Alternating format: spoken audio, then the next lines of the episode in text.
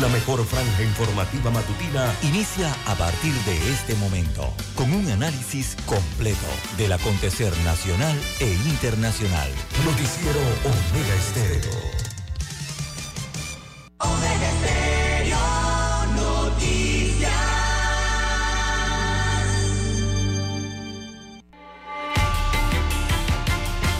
A continuación, los titulares, con los hechos que son noticias hoy.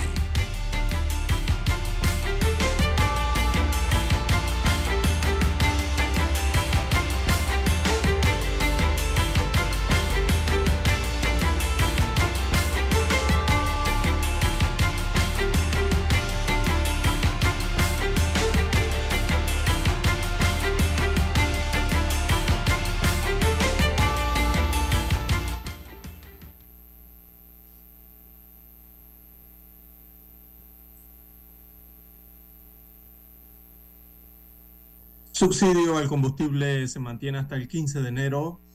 Señalan autoridades gubernamentales, investigan las fallas. Hubo quejas eh, durante los últimos días en donde se negó este beneficio pagado con impuestos panameños a los contribuyentes, sobre todo a los conductores. También para hoy, amigos oyentes, la hipertensión arterial se pasea por las calles la Caja del Seguro Social pide tomar medidas preventivas al respecto de esta enfermedad. También para hoy tenemos que hay desinformación sobre la ley de extinción de dominio. Destacan juristas expertos que eh, existe desinformación sobre el proyecto de ley de extinción de dominio que busca aprobar en Panamá que la lucha entonces contra el narcotráfico y el blanqueo de capitales sería una herramienta importante en este sentido, señalan expertos en el tema. También tenemos para hoy, amigos oyentes, termina el año con incertidumbre laboral. Eh, hay una clara repercusión del empleo en relación al 2020, pero el país está generando 38% menos de empleos formales que en el año 2019 y 10.000 nuevos informales por mes destaca informe. También, amigos oyentes, el carnaval 2023 en la ciudad eh, ya es oficial. Así lo han dado a conocer las autoridades locales, ya que consta en el decreto ejecutivo número 19 del 19 de diciembre del año 2022 y que fue publicado ya en Gaceta Oficial. También en medio de pulseo, funcionarios panameños se reúnen con ejecutivos de Minera Panamá. El Ministerio de Comercio e Industrias confirmó que se han sentado a conversar con ejecutivos de esta empresa, según se informó el día de ayer. También que provocó el cierre de las 12 sucursales eh, de Pizza Hut eh, en Panamá. Bueno, la cadena de restaurantes eh, cerró sus puertas en el país. Desde el 26 de diciembre se apagaron los letreros de las 12 sucursales. También Cortizo, sin definir proyectos de ley aprobados por la Asamblea Nacional, eh, hay una lista de proyectos que esperan eh, por una decisión del mandatario. Está también el que pretende mantener los incentivos fiscales mediante créditos fiscales para el turismo. También tenemos que la inconformidad, hay inconformidad con el proceso de millonaria licitación de radiología e, e imagenología en la caja del Seguro Social. También en el tema de salud, entregan reporte epidemiológico de la última semana destaca que 2.817 nuevos casos se han registrado y 13 defunciones a causa de la COVID-19 en el país. También la sala penal le niega aclaración de sentencia y mantiene la condena a Patria Portugal, ex defensora del pueblo. También en los hechos eh, para la mañana de hoy, bueno, policía y menor resultan heridos durante enfrentamientos en la Magnolia, esto en San Miguel, Caledonia. También asesinan a 21 mujeres por sus parejas eh, en el año 2022, es la cantidad de femicidios registrados. Bueno, una vecina problemática queda detenida también por amenazar de muerte a un menor de edad. También tenemos que eh, hay una notificación periódica para imputado en crimen de Capira. A nivel internacional eh, tenemos, amigos oyentes, la tormenta invernal eh, se acerca a la costa oeste de los Estados Unidos de América mientras continúa el caos aéreo en ese país. También Cristina Fernández eh, afirma ser blanco de una maniobra política para prescribirla a ella y también al peronismo en Argentina. La Corte Suprema de Justicia de Estados Unidos ordena mantener norma sanitaria que permite la expulsión inmediata de migrantes. Hay preocupación en la comunidad latina de ese país y tenemos también, amigos oyentes, cómo han evolucionado las incursiones de aviones militares chinos en la zona de defensa aérea de Taiwán.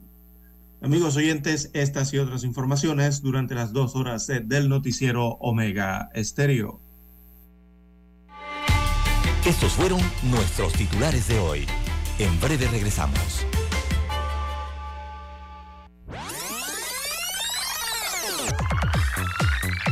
Stereo tiene una nueva app. Descárgala en Play Store y App Store totalmente gratis. Escucha Omega Stereo las 24 horas donde estés con nuestra nueva app.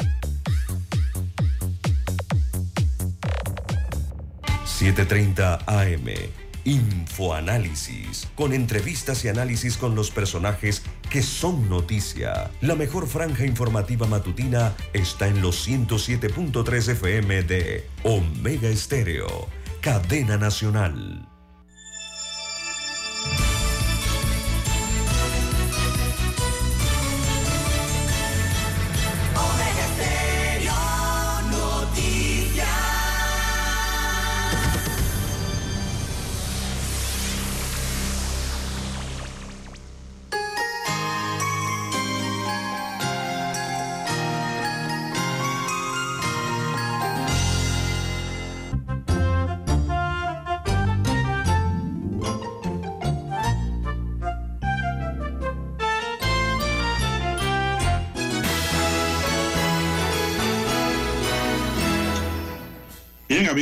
Amigas, muy buenos días. Hoy es miércoles 28 de diciembre del año 2022, Día de los Santos Inocentes.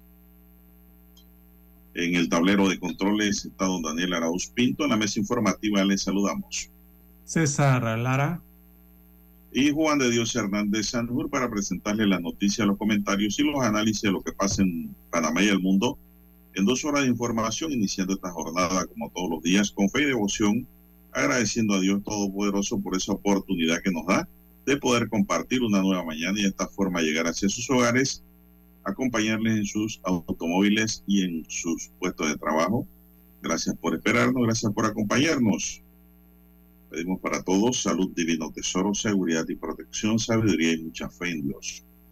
Mi línea directa de comunicación, anótela, téngala allí. Su línea amiga es el WhatsApp doble seis catorce catorce cuarenta y cinco. Allí me pueden escribir al doble seis catorce catorce cuarenta y cinco. Don César Lara está en redes sociales. Don César, ¿cuál es su cuenta? Bien, estamos en arroba César Lara R, arroba César Lara R, mi cuenta en la red social Twitter. Allí puede enviar sus comentarios, sus denuncias, sus fotodenuncias, también las videodenuncias, el reporte del tráfico temprano por la mañana, esos incidentes o los ya accidentes, todo lo que usted se encuentre sobre la vía. Usted lo puede reportar allí, información que le sirva al resto de los conductores. Buenos días, don Daniel, a usted, don Juan de Dios Hernández, también a todos los amigos oyentes a nivel de la República de Panamá, las comarcas, las provincias, el área marítima, donde llegan las dos señales de Omega Estéreo que cubren todo el territorio nacional. También los que están en omegaestereo.com, allí la cobertura es a nivel mundial.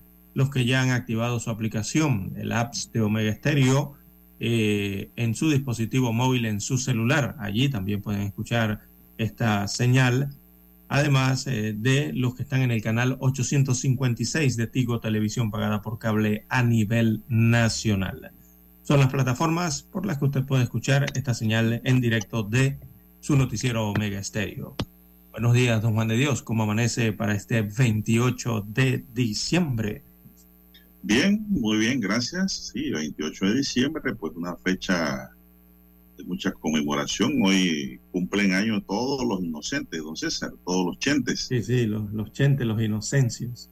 Así es, inocencio, inocente. Oye, pues, ¿y por qué es el Día de los Santos Inocentes? Bueno, eso se trata de una tradición que data de los primeros años de la era cristiana.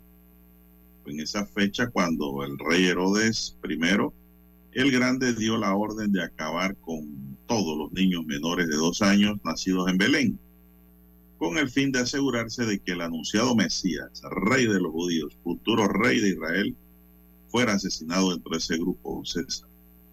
Y de allí pues sale la fecha de los santos inocentes. Así es, Juan de Dios. Bueno, el día especial también que eh, es un día eh, cargado de informaciones que hay que poner, eh, sobre todo los periodistas, Juan de Dios, eh, a veces en entredicho para no convertirse en víctima de alguna inocentada. Hay que revisar bien. Ah, sí, sí, hoy hay de, de hoy, Juan de Dios. Mucha inocente mariposa hoy, ¿verdad? sí, porque caemos a veces, ¿no? Eh, los comunicadores en las inocentadas, que son aplicadas también en los medios de comunicación social. Hay mucha broma. Hay que bien las notas hoy. Sí, hay mucha broma. Bueno, lo que no es broma, don César, es el número de fallecidos por la COVID-19 que se elevó a 13 durante la última semana epidemiológica del domingo, del domingo 18 al sábado 24 de diciembre, por lo que a la fecha las víctimas fatales por la COVID desde que se inició la pandemia se incrementó 8.568 personas. 13 víctimas fatales, don César. Para esta semana, en la cual se realizaron 23.498 pruebas, se registraron 2.817 casos positivos para una positividad del 12% con la que se alcanzó la cifra de 1.023.778 contagiados. El total de casos activos es de 4.076, don César. Hay 4.076 personas con COVID registradas oficialmente hay mucha gente con COVID que no se va a isopar y le dicen que tiene un resfriado. Los que estaban en aislamiento domiciliario hasta el 24 de diciembre eran 3.951, en tanto los hospitalizados en la sala eran 120 y en UCI hasta la fecha habían 5 pacientes. El total de pacientes recuperados hasta el 24 de diciembre asciende a un millón 11.135, mientras que el total de dosis de vacunas aplicadas contra la COVID-19 hasta el 24 de diciembre era de 8.696.949 dosis. Es la información que nos llega del MINSA, don César. Bueno, don Juan de Dios, mantener las medidas de bioseguridad, no queda de otra, hay que convivir con la enfermedad eh, de la COVID-19 en el país y aplicar las medidas eh, preventivas eh, para tratar de evitar los contagios, ¿no? Así que ayudarse también. Hay que enjuagarse la boca bien también, don Juan de Dios. Crean o no, el enjuague bucal, el tener la buena, eh, eh, salud bucal también ayuda a disminuir el coronavirus. Eso también tiene esa capacidad, ¿no? Para disminuir o interrumpir la actividad viral de esta enfermedad. Todo eso en conjunto ayuda, don Juan de Dios, además de las mascarillas y el lavado de manos con agua y jabón, ¿no? Son, parecen pequeñas cosas, pero todas ayudan a mantener en límite, a raya esta enfermedad. Hay que aplicar de todo. Bien, ya lo saben, pues, a seguirse cuidando. El COVID, la COVID está, con César, vigente. Sigue matando gente. No se sigan durmiendo. 13 víctimas en una semana, don César. Bueno, en otra materia, Dani, primero vamos a la pausa. Vamos a cumplir con esa pausa para entrar en lo que es la investigación de falla en plataforma por subsidio de combustible. La mejor franja informativa matutina está en los 107.3 FM de Omega Estéreo. 530 AM. Noticiero Omega Estéreo. Presenta los hechos nacionales e internacionales más relevantes del día. 730 AM. Infoanálisis. Con entrevistas y análisis con los personajes que son noticia. De 8 y 30 a 9 y 30 de la mañana. Sin rodeos. Con Álvaro Alvarado. De lunes a viernes por Omega Estéreo.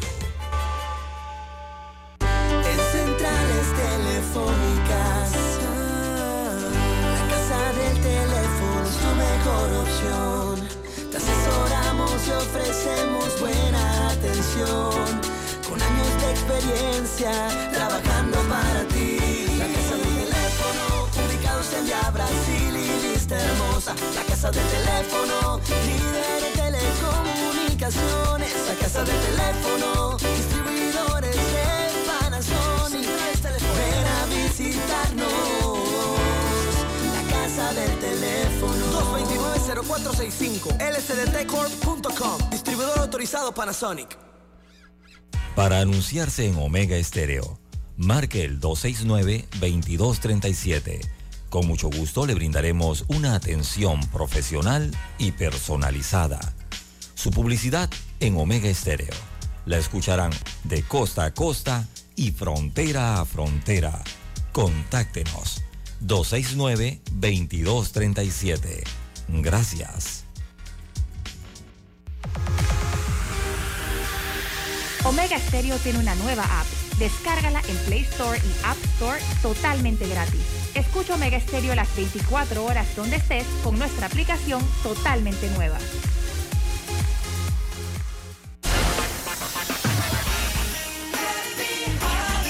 Omega Estéreo.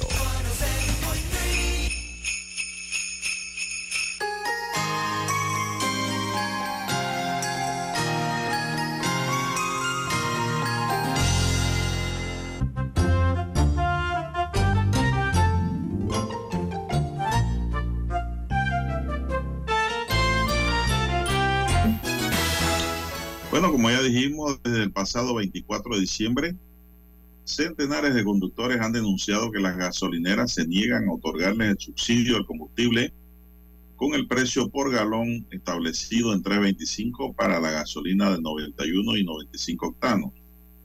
El gobierno nacional extendió hasta el 15 de enero de 2023 el subsidio al combustible, manteniendo el precio del galón en 3.25 por la gasolina 91 y 95 octanos, así como por el diésel bajo en azufre, con el objetivo de continuar con la dinamización de la economía del país. Sin embargo, las quejas de los consumidores han sido cada vez más constantes a través de redes sociales, por lo que la Autoridad de Innovación Gubernamental y la Autoridad de Tránsito salieron al paso e hicieron las respectivas aclaraciones. Ambas instituciones investigan para conocer las fallas en la plataforma, hecho que no permite a los conductores recibir el subsidio de este combustible. El director de tránsito, Carlos Ordoña, adelantó que harán las correcciones para que los panameños sigan recibiendo el beneficio hasta el 15 de enero del próximo año. En tanto, Petróleo Delta en un comunicado aclaró que todos sus clientes que continúan participando de forma normal en el programa de combustible solidario. Eh, representantes de la Asociación Nacional de los Derechos del Pueblo Organizado, ANADEPO, una de las partes en la mesa del diálogo que logró ese beneficio, se pronunciaron al respecto. Saúl Méndez, secretario general de Suntrack, manifestó que esta falla es un incumplimiento y un acto irresponsable del actual gobierno, con un subsidio que en realidad paga el pueblo con los impuestos porque ellos nunca han querido meterse con los intereses de los monopolios y oligopolios que controlan el combustible y ese abuso se mantiene. El dirigente magisterial Diógenes Sánchez señaló que privar de este subsidio a los panameños sería violar uno de los pocos acuerdos alcanzados en la mesa de diálogo, donde el Estado asumió la responsabilidad de otorgarlo hasta el 15 de enero también manifestó que la Autoridad de Innovación Gubernamental debe procurar que la aplicación funcione de manera adecuada, porque fue una conquista del pueblo en la mesa en Penonomé y ha beneficiado a miles de panameños porque aunque lo pagamos todos nosotros, la medida ayuda a amortiguar un poco el alto costo del precio del combustible. El subsidio al combustible se implementó desde el 18 de julio de 2022 y el gobierno, mediante decreto ejecutivo, anunció que se extiende hasta el 15 de enero de 2023. Don César, ¿qué le parece? ¿A qué se debe esto? Bueno, nadie sabe a qué se debe, don Juan de Dios. La respuesta del director de la Autoridad del Tránsito y Transporte No. Terrestre no es respuesta. Y la de la innovación gubernamental eh, Tampoco parece, pareciera indicar de que se trata de un error, pero no lo, como que no lo aseguran, de que se trate de un error o no en el despacho eh, de eh, este subsidio eh, estatal para los consumidores de combustible en el país. Así que aparentemente parece ser un error. No, no encuentro una afirmación o confirmación por parte de las autoridades en este sentido. Lo que sí es que sí ha existido la queja, como usted bien ha señalado en la nota, por parte de los consumidores. Eh, aseguran entonces las autoridades que nadie está excluido del beneficio, pero eh, ellos al asegurar esto siguen entonces las quejas, han seguido las quejas de eh, propietarios de vehículos, ¿verdad? Que van a las estaciones y señalan que no aparecen registradas sus matrículas eh, para recibir eh, este tipo de subsidio. Así que algunas quejas se siguen registrando. Eh, bueno, dicen las autoridades que están investigando qué es lo que ha podido estar sucediendo, ¿no? Con este beneficio para remediarlo. Señalan que la autoridad de innovación gubernamental dice que ha estado en mantenimiento, según su comunicado, ha estado en mantenimiento la plataforma durante los días, eh, durante estos días, eh, algunos días, ¿no? Eh, según han señalado, mientras la autoridad de tránsito asegura que no se ha excluido a nadie del beneficio y que no hay un límite de consumo de combustible. Pero bueno, aquí hay fechas que hay que cumplir, don Juan de Dios. Recordemos que el- la resolución o decreto presidencial eh, avala esto hasta el 15 de enero.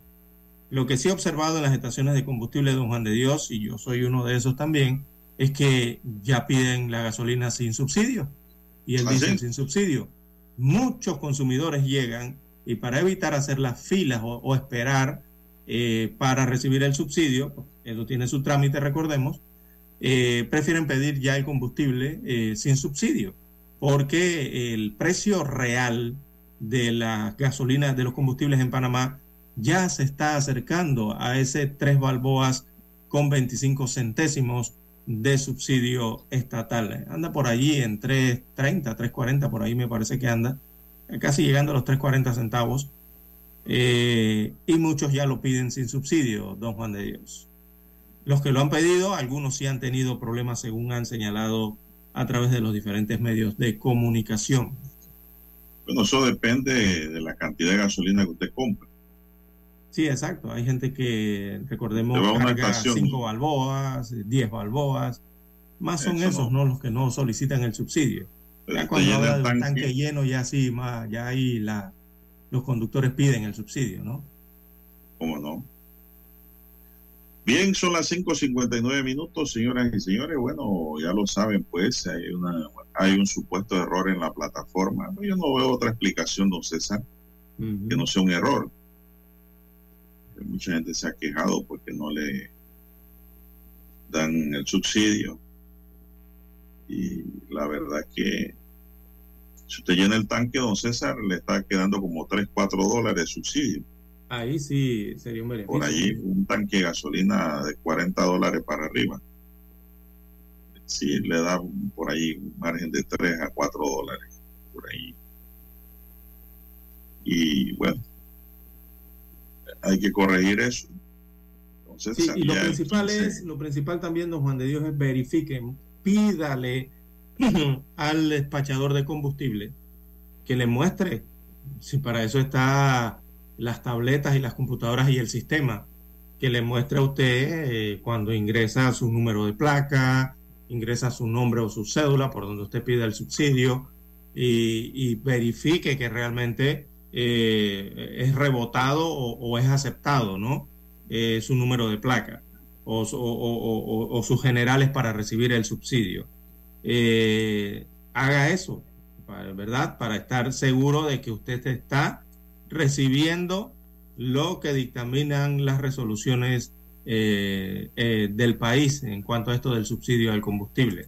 Hay mucha gente que llega y solamente dice, bueno, dame tanto, cárgame 20 balboas allí y con subsidio, y ya se olvidan del tema y dejan al, al, despachador que haga el trámite, ¿no? Lo, lo, mejor sería verificar, que le diga a usted, bueno, aquí está su nombre, su matrícula, Pero que esto es lo que cuesta el combustible y esto es su beneficio por el subsidio. Y Pero es que todos los todos los, despachadores te dicen, le toca tanto. Es que así debe ser. No, es que eso es lo correcto que debiera ser. Y ojalá fuese todo, Juan de Dios. Lo que pasa es que en algunas estaciones usted llega y la gente lo hace de esa forma, ¿no? Eh, señala tanta cantidad, necesito tanto de combustible y ya dejan al despachador que se vaya a la parte trasera del vehículo a ver las matrículas, y a despachar y no se fijan realmente si están recibiendo o no el subsidio. Eh, hay que confirmar eso. Eso es su derecho también como contribuyente, don Juan de Dios, de obtener este beneficio. Que a usted lo verifiquen y usted eh, eh, que le muestren que usted está recibiendo eso y que es su matrícula la que está aceptando ese subsidio. Vamos a la pausa, don Dani, vamos a escuchar el himno nacional.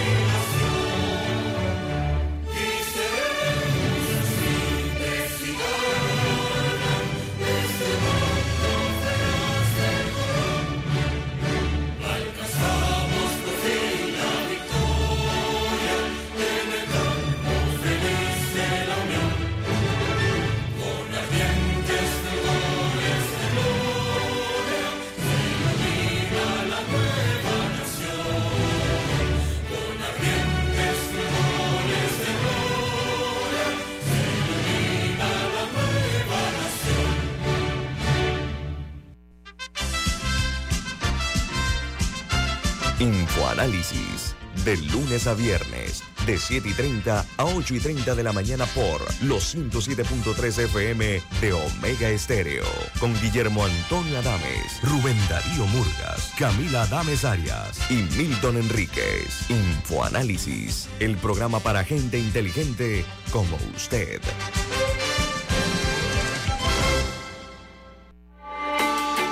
Noticiero Omega Estéreo.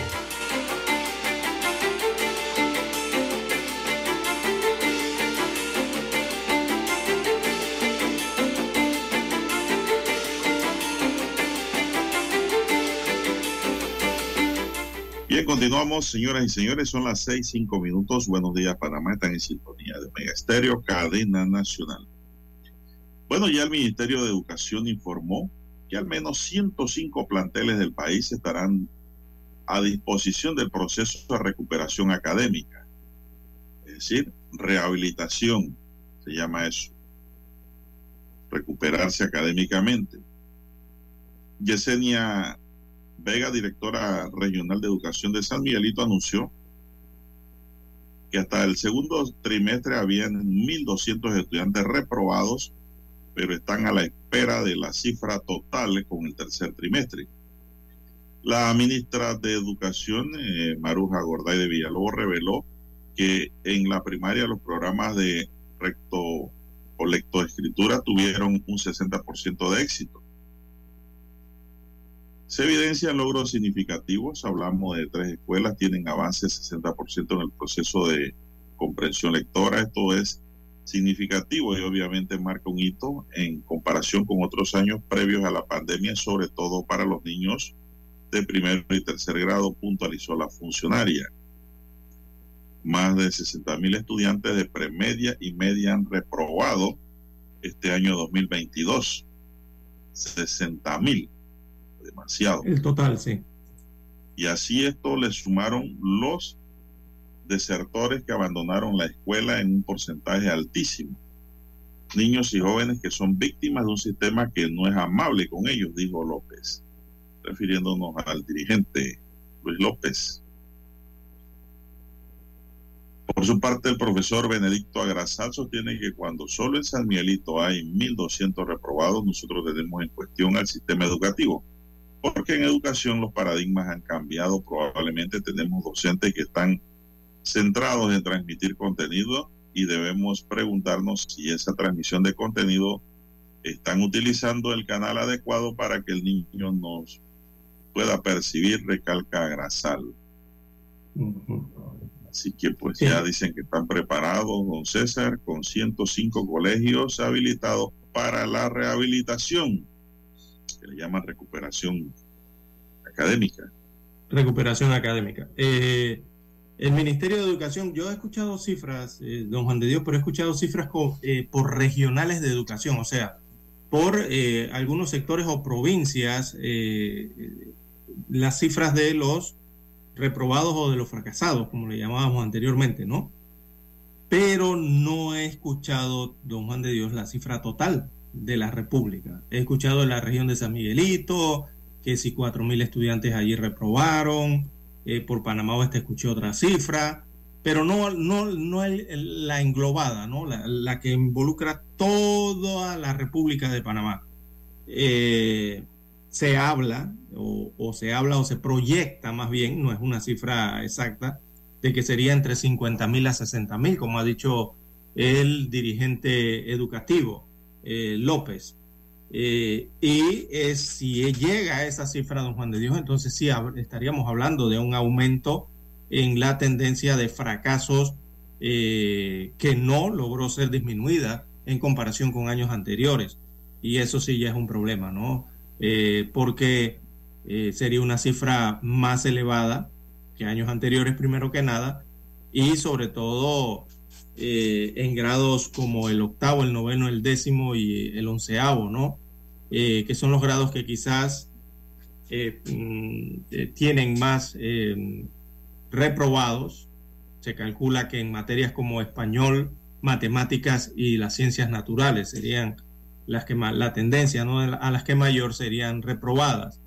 Sobre todo porque hay un cambio, ¿no? Recordemos que para estos grados, eh, lo que llamaba, llamábamos anteriormente el segundo ciclo, eh, ya hay un cambio de trayectoria, ¿no? De, forma eh, de impartir las clases. Eh, el rigor es un poco más fuerte, ¿verdad? A nivel educativo. Y hay mayor cantidad de asignaturas, mayor cantidad de docentes, ¿no? Implicados en todo ese proceso de enseñanza en los colegios a nivel nacional, en los centros educativos, incluyendo el tema de la informática, las tecnologías en cada uno de los puntos de la República.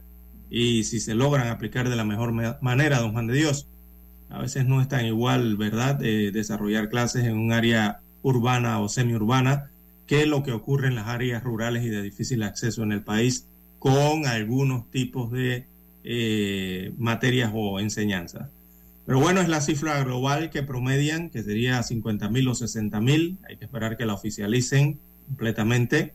Por lo menos yo no la tengo oficial, y nos está hablando también de un fracaso de, todos, Juan de Dios, porque el estudiante que fracasa no simplemente fracasa el estudiante, eh, va acompañado de quizás de un fracaso eh, de la familia, me refiero a sus acudientes, padres de familia en este caso, y también un fracaso del mismo sistema que involucra a los educadores eh, y a los propios administrativos del sistema. Nadie quiere que un muchacho eh, no pase, ¿no? No pase una materia. Todos quisiéramos que eh, obtuvieran los mejores conocimientos. Pero cuando no lo hacen, entonces algo está fallando en el conjunto. Bueno, César, amén de que hoy día también ya muchachos y a muchos padres o acudientes no les interesa. Eh, sí, también. Muchachos fracasan y eso es risa, eso es gracia. Ya los tiempos han cambiado, don César. Antes eh, fracasar daba vergüenza. Uf, estar vestido de un de colegio, de escuela durante la temporada seca. No, hombre, eso era una vergüenza muy grande, don Juan de Dios. Totalmente. Todo, toda la sociedad te miraba y te criticaba y usted, trágame tierra. Por eso era que, pues, mi época de estudiante eran pocos los reprobados, don César, muy pocos, porque el estudiantado se preocupaba más por cursar su año lectivo, don César. Y los padres de familia ni se digan, esos eran los más apenados, don César. ¿Cómo no? Pero hoy día yo veo que todo es gracia. Así no vamos para ningún lado y a la gente poco le interesa y después eh, queremos y queremos y queremos prosperidad, queremos mejores salarios, queremos, oígame, esto es un relajo. Entonces, todo eso reprobado, don César, se van a estudiar a una universidad de caseta cuando se gradúen. Porque ahora dicen que hay facilidades, pero esas facilidades yo creo que es un abuso. Y esas universidades de casetas le otorgan un título, don César. Y son felices con eso. Y eso está pasando, don César. No, sí, ya no como antes. Diversas profesiones. Sí, no, en Panamá hay como 50 universidades ahora por todos lados, hasta en online. Te mandan hasta el título por online. Eso no, no tendremos un mejor país porque lo que se quiere es una buena calidad de gente, de profesionales, don César. En todas las disciplinas, en todas por igual. Así es. Sí. No eh, eh, es entendible, es entendible, don Juan de Dios, de que el sistema, o sea, el Ministerio de Educación o incluso los maestros, digo, eh, consideren, se consideraba hasta algo normal, ¿no? una cierta tasa de, de fracaso, pero era una tasa muy baja anteriormente, don Juan de Dios. El problema con estas tasas que están hablando es que son altas, han aumentado, o sea, 60 mil estudiantes eso es un porcentaje ya algo más alto de lo que regularmente se acepta dentro de un sistema educativo, ¿verdad? Sabemos que no todos van a pasar, pero las tasas siempre han sido muy bajas. Entonces, estas preocupan. Eh, digo, eh, eh, una escuela en la que no haya reprobados sería la gran sorpresa, ¿no? muchos quizás tendríamos hasta, no lo comprenderíamos, desde porque una escuela todos pasaron pero eh, tradicionalmente hay tasas, digamos, digamos, niveles, ¿no? de reprobaciones que son aceptables, pero lo, no aceptables es que vayan en aumento y ese es el problema de los números que está proyectando el Ministerio de Educación. entonces hay un problema y hay que corregirlo. ¿verdad? y sobre todo llama más la atención de que sean los niveles eh, eh, altos los que están repitiendo. Regularmente lo que debería ocurrir es que cuando un estudiante se está adaptando, sobre todo cuando está entrando en primaria, que son esos, es el momento en que se adaptan eh, los niños a, su etapa educativa, allí es donde puede ocurrir algún resbalón, ¿verdad? algún fracaso en algunas materias, que no han terminado de acoplarse, eh, pero eso es parte del proceso. Regularmente ocurre allí, pero lo que estamos viendo es que ahora está ocurriendo es en los niveles superiores, don Juan de Dios, en los que conocíamos como cuarto, quinto y sexto año de los colegios, que ahora es octavo, noveno, décimo y duodécimo, me parece que llega hasta allá. Entonces, eh, hay que hacer una evaluación seria sobre esto, las autoridades del Ministerio de Educación, y encontrar cuáles son las falencias y tratar de atacar eh, esa problemática en ese sentido. Bien, son las 6:15, vamos a una pausa y regresamos. La mejor franja informativa matutina está en los 107.3 FM de Omega Estéreo, 530 AM. Noticiero Omega Estéreo presenta los hechos nacionales e internacionales más relevantes del día. 7:30 AM. Infoanálisis con entrevistas y análisis con los personajes que son noticia. De 8 y 30 a 9 y 30 de la mañana, sin rodeos, con Álvaro Alvarado. De lunes a viernes, por Omega Estéreo.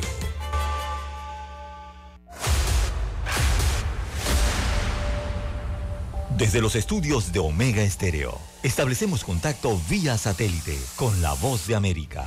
Desde Washington, presentamos el reportaje internacional.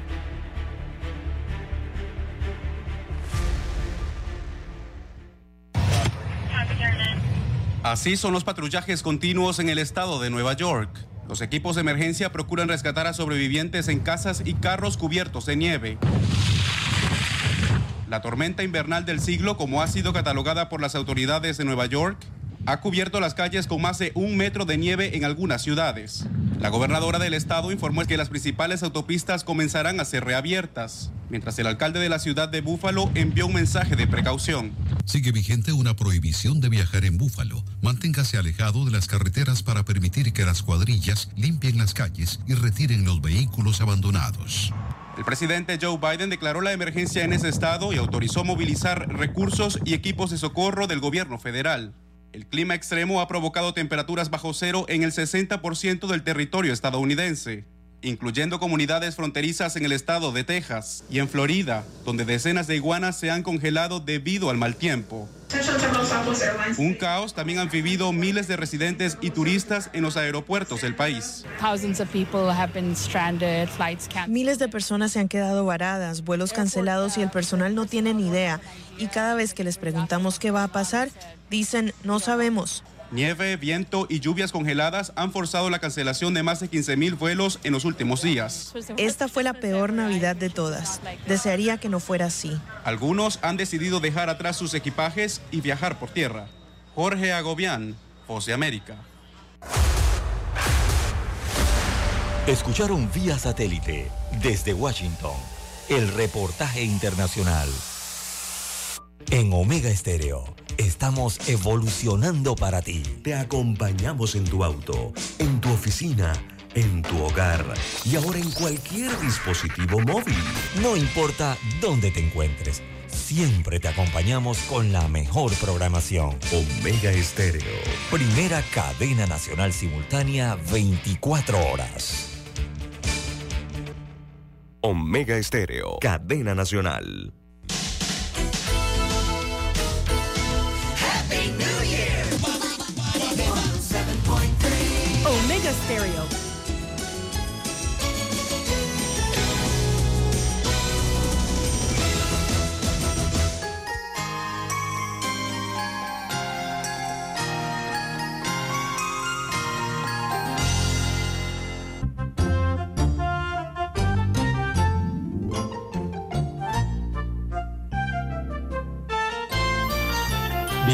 Las 6.19, 6.19 minutos de la mañana en todo el territorio nacional. Don Juan de Dios, eh, también hay que recordar a, a los acudientes eh, a nivel nacional, don Juan de Dios. Aquí sí estamos hablando de miles, de miles, ¿ah? Que tienen hasta el 31 de diciembre eh, para registrarse o registrar a su acudido, en este caso el estudiante, para recibir el pase U, el subsidio educativo del pase U, del programa de asistencia social educativa universal. Así se llama el pase U. Esto eh, lo reitera la Autoridad para la Innovación Gubernamental AIG, que informa que el próximo 31 de diciembre vence el plazo para que se realice el registro de los estudiantes en la billetera electrónica de nombre Listo, así se va a llamar la billetera electrónica, a través de la cual entonces recibirán a partir del próximo año el pago del programa de asistencia social educativa universal denominado PASE U. Así que los padres de familia, de los estudiantes a nivel nacional, eh, deben ir preparando o actualizándose en este sistema de pago digital, que cambiaría entonces el próximo año de eh, lo que es el sistema clave a este sistema digital, eh, el cual es un registro a través de la cédula. El pago sería a través del número de cédula. Eh, así lo informa la Autoridad de Innovación eh, Gubernamental. Señalan entonces que los estudiantes pueden registrarse a través del portal web, o sea, la página electrónica, apúntela usted, es www.listo, la palabra listo, gov de gobierno, pa de Panamá. Así que les repito, www.listo.gov.pa. Esa es la dirección o el portal donde eh, se debe hacer el registro de los estudiantes. Además, eh, se mantiene a disposición de la ciudadanía un número de WhatsApp, que es el 6974 1328 6974 1328 o también puede escribir eh, a beneficios digitales aig.gov.pa. Esto para hacer consultas y solicitar información sobre este esta nueva forma de pago, cómo acceder, cómo registrar eh, esta nueva forma de pago a partir del próximo año de los subsidios educativos que entrega el Estado. Así que la plataforma, destaca la AIG, se mantiene a disposición de los estudiantes de educación básica, educación media y premedia que sean beneficiarios del pase U y tiene como objetivo brindar más seguridad y nuevas funcionalidades, señala la entidad gubernamental. Así que para una mejor inclusión financiera digital, según argumentan, y una evolución del ecosistema de pago digital, el gobierno central, a través de las instituciones IFARO y la AIG, implementa entonces la segunda fase de la plataforma tecnológica de pago a través de la cédula. Por eso es que se va a pagar a partir del próximo año a través de la billetera electrónica o el, o el listo, así le llaman, ¿no? Listo. Así que en otro aspecto, también la IG informó que hasta el mediodía de, del día de hoy se estará entonces realizando una ventana de mantenimiento preventivo a la plataforma de pago con cédula. Así que esta es una información que deben tener pendientes los eh, estudiantes y los padres de familia. Eh, don Juan de Dios, amigos oyentes, recuerden que hasta el 31 se pueden registrar para recibir el pase U en la billetera electrónica, que será la forma de pago a partir del año 2023. Por ahora eh, se estará entregando el beneficio para este mes y el mes que viene aún a través del sistema clave, pero ya deben ir preparándose entonces con sus registros para eh, migrar a lo que será la billetera electrónica Don Juan de Dios. Bien, son las 6:24 minutos. Bueno, ayer unidades de la Policía Nacional que estaban haciendo una revisión a unos jóvenes en el sector de San Miguel en Caledonia se toparon con un intercambio de disparos a lo interno de la multi La Magnolia. Una de las unidades que se mantenía en el lugar resultó herida cuando sujetos le lanzaron unos bloques desde lo alto del edificio. Entre tanto, un menor de 14 años recibió un disparo a la altura de la mandíbula. El adolescente herido fue llevado al Santo Tomás, donde se mantiene en condiciones estables, mientras que la unidad policial fue llevada al Hospital Nacional y también se encuentra fuera de peligro. Tras ocurrido el hecho, eh, el lugar quedó asediado de unidades policiales quienes lograron aprender a dos individuos y recuperaron dos armas de fuego tipo pistola y un revólver. Las armas fueron llevadas, eh, fueron halladas en operativo de búsqueda en la parte trasera del muro que colinda con la Magnolia. Pero esto no era todo. Minutos después, la policía encontró dentro de la multi a un hombre quien presuntamente se mantenía privado de libertad, don César. Mm. Han secuestrado. Uh. El, el subcomisionado Roberto Rodríguez indicó que los detenidos son menores de edad Ambos mantenían armas 9 milímetros. Los jovencitos serán llevados en las próximas horas ante las autoridades pertinentes. El director de la policía, John Dorheim, confirmó que dentro del edificio se encontró un individuo, pero que el Ministerio Público era el ente para determinar en qué condición se encontraba dicho ciudadano. Agregó que esa área hay problemas entre grupos rivales cuyos integrantes no pueden pasar por una multi a otra y por tal razón la policía mantiene presencia policial diaria en el sector. Se van a hacer la diligencia y allanamiento cuando sean necesarias. Este es un problema que hay en el sector. Lamentablemente, entre los edificios uno no puede cruzar al otro, don César, porque se echan balas. Triste, cómo ha cambiado el país. Y para un sector como San Miguel, ¿no? Es una lástima una lástima total. Ese edificio La Magnolia era un edificio muy popular, don César. Como no, de ese edificio viene desde la época del 20, del 1929, si mal no recuerdo, eh, cuando se construyó ese inmueble. Eh, en aquellos años, ¿no? Era, era, era otros tiempos, don Juan de Dios, era otra forma de, convivencia en edificios como este. Edificios de. Este es un edificio prácticamente histórico, don Juan de Dios, ubicado allí en el, en el sector de San Miguel, en el corregimiento de Caledonia, eh, que bueno, ha pasado al tiempo y estaba desvencijado, por ahí hubo hasta un incendio que prácticamente lo consumió.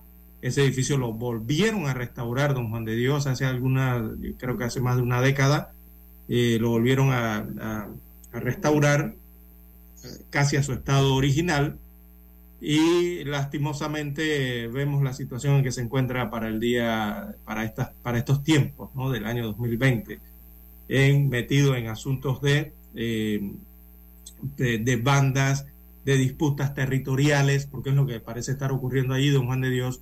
Recordemos que esa magnolia ocupa prácticamente un, una cuadra entera, casi que una cuadra entera por un lado, ¿no? De una cuadra, eh, de esquina a esquina, un edificio amplio de verdad, y eh, lastimosamente están metidos en estas situaciones eh, con integrantes de bandas, ¿no?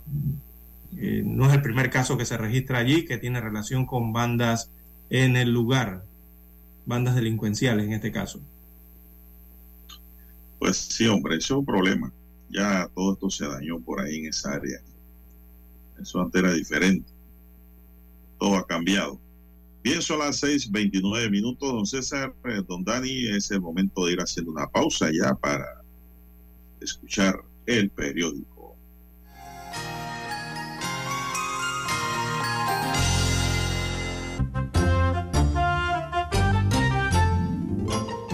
Omega Estéreo, cadena nacional. Para anunciarse en Omega Estéreo, marque el 269-2237 con mucho gusto le brindaremos una atención profesional y personalizada. Su publicidad en Omega Estéreo. La escucharán de costa a costa y frontera a frontera. Contáctenos 269-2237. Gracias. 730 AM Infoanálisis, con entrevistas y análisis con los personajes que son noticia. La mejor franja informativa matutina está en los 107.3 FM de Omega Estéreo, cadena nacional. 730 AM, Infoanálisis, con entrevistas y análisis con los personajes que son noticia. La mejor franja informativa matutina está en los 107.3 FM de Omega Estéreo, cadena nacional. 730 AM, Infoanálisis, con entrevistas y análisis con los personajes que son noticia. La mejor franja informativa matutina está en los 107.3 FM de Omega Estéreo, cadena nacional. Desde los estudios de Omega Estéreo, establecemos contacto vía satélite con la voz de América. Desde Washington, presentamos el reportaje internacional.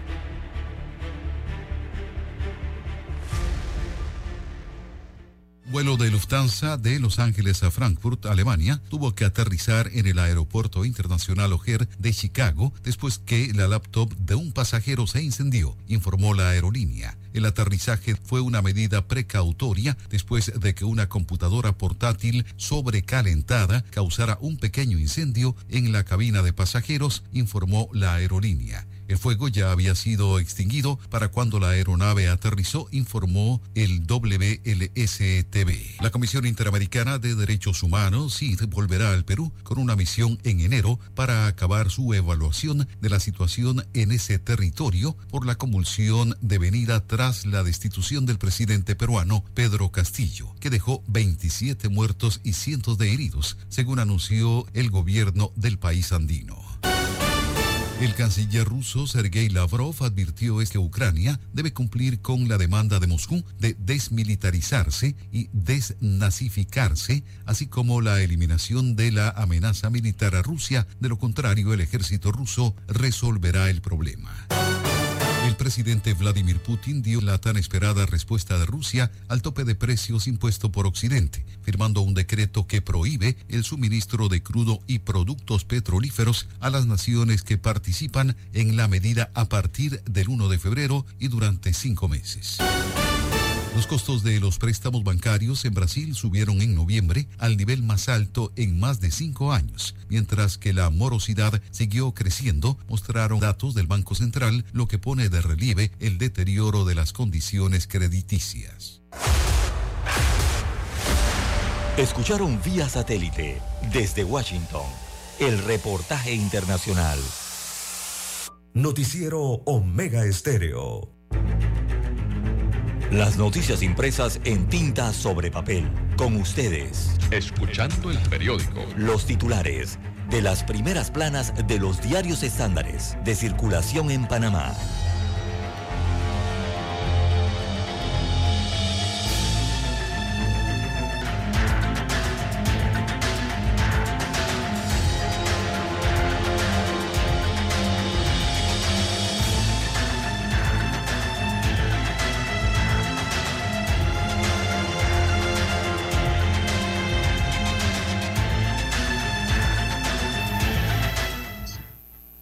Amigos oyentes, el diario La Prensa titula para este miércoles 28 de diciembre del año 2022. Presidente Laurentino Cortizo ante cuatro proyectos eh, polémicos. Así que la propuesta de ley que mantiene el crédito fiscal de entre 60% al 100% a las inversiones turísticas es una de las que espera la sanción o rechazo presidencial. Es parte entonces eh, de los proyectos eh, que establece que el presupuesto, hay uno que establece que el presupuesto de la educación no sería inferior al 6% del Producto Interno Bruto, el PIB en este caso. Hay otro en el que mantiene el crédito fiscal de entre 60% a 100% a las inversiones turísticas que se realicen fuera del distrito de Panamá. También eh, el que da vida al Ministerio de la Mujer y el que modifica la cartera, perdón, la carrera legislativa para brindar a los funcionarios de la Asamblea Nacional estabilidad. Esos son estos cuatro proyectos de ley de los once que el presidente Laurentino Cortizo tiene en su despacho para sanción o rechazo presidencial. Son los que más eh, han sido polémicos y los que más llaman la atención. También tenemos para hoy, amigos oyentes, eh, Parque Norte en abandono. El diario La Prensa dice que sus instalaciones se deterioran. Hay una serie de gráficas, de fotografías que muestran esto eh, del abandono en que se encuentra este parque municipal que inició su construcción en el sector norte de la capital, mientras el municipio de Panamá decide si concluirá o no este parque del norte ubicado en Chilibre sus instalaciones están siendo impactadas por el deterioro y también por el vandalismo. La obra de 17 millones de dólares tiene 75% de avance, pero los residentes del área indican que desde el año 2020 eh, no observan trabajadores en el lugar.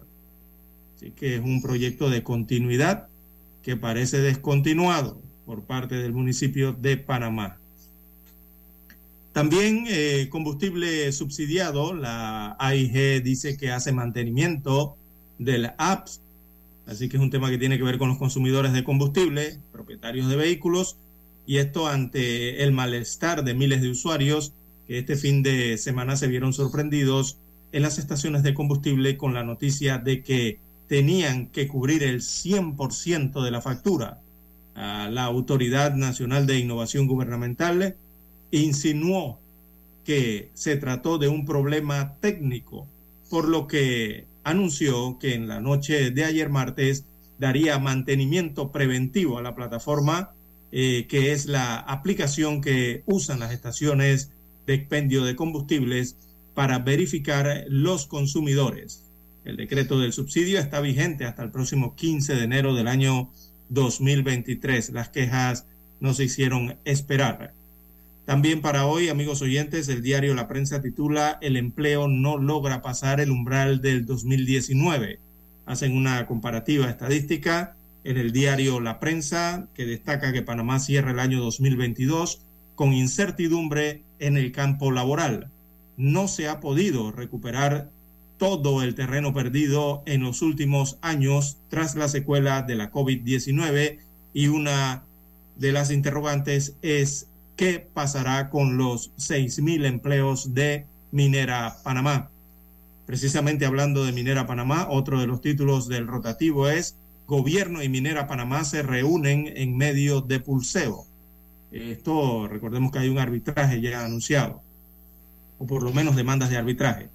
Así que el Ministerio de Comercio e Industrias, el MISI por sus siglas, confirmó que se han sentado a conversar con ejecutivos de Minera Panamá después que la empresa, junto a su holding First Quantum Minerals, anunciaran que adelantan gestiones para iniciar los procesos de arbitraje contra Panamá. No se tienen mayores detalles de las reuniones. También para hoy en el diario La Prensa, eh, también tenemos en turismo, hay, eh, perdón, Airbnb eh, revela los lugares más buscados para viajar en el 2023. Esta es una forma de hospedaje, Airbnb. Eh, también en panorama, inconformidad en licitación de la caja del Seguro Social. Hay detalles en la página 2A de la prensa. Aparece la sección Vivir Más, la variada oferta cultural de Bogotá. Es el reportaje de fondo en esta sección. Y en Economía y Finanzas de la prensa, en la página 1B, eh, hay una amplia fotografía con un título que señala Cierran las 12 sucursales de Pizza Hut Panamá. La fotografía muestra el momento en que eh, operarios eh, desmantelan entonces o, quitan de los locales los letreros de Pizza Hut. los remueven en, este, en esta ocasión. Bien, la fotografía principal del diario La Prensa para la mañana de hoy la titulan Listo para Nochevieja. Dice que Nueva York volverá a celebrar este acontecimiento de, de Nochevieja. Eh, destaca el pie de foto eh, captada en Nueva York en medio de la tormenta invernal que se vive, eh, que está perdiendo fuerza en este estado de los Estados Unidos de América la ciudad de los rascacielos se prepara para celebrar la llegada del año 2023. Ayer, martes, eh, trabajadores instalaban la tradicional bola de cristal que cada año desciende del edificio One Time, perdón, One Time Square. Este es el que queda en Times Square, ¿verdad? Es un edificio nuevo. Eh, allí entonces en la víspera del año nuevo. Así que la bola destaca la fotografía, está cubierta de, mm, las estadísticas señalan 2.688 triángulos de cristales Waterford y durante los últimos 60 segundos del año esta bola de cristal desciende del One Time Square. mediante un mástil con el fin de marcar la llegada del año nuevo o del año entrante en medio de espectáculos artísticos. Así que muestra la gráfica entonces esta bola eh, rellena de triángulos, una bola de prácticamente de cristal. Bien, eh, son los títulos que presenta para hoy la portada del diario La Prensa. Pasamos ahora a los principales titulares que aparecen en primera plana de la estrella de Panamá. Así es, la estrella de Panamá para hoy nos dice subsidio al combustible se mantiene hasta el 15 de enero. Investigan las fallas. La Autoridad de Innovación Gubernamental y la Autoridad de Tránsito investigan supuestas fallas en la plataforma para otorgar el subsidio al combustible luego de denuncias que no se estaba otorgando. Esta ayuda económica aprobada en julio pasado se mantendrá hasta el 15 de enero próximo. En julio pasado, en medio de las protestas sociales, el gobierno aplicó un subsidio al combustible que congeló el precio del galón de gasolina a 3.25. Las autoridades desconocen qué pasará con la medida después del 15 de enero. Listas grises y pensiones nubarrones de la economía para el año 2023.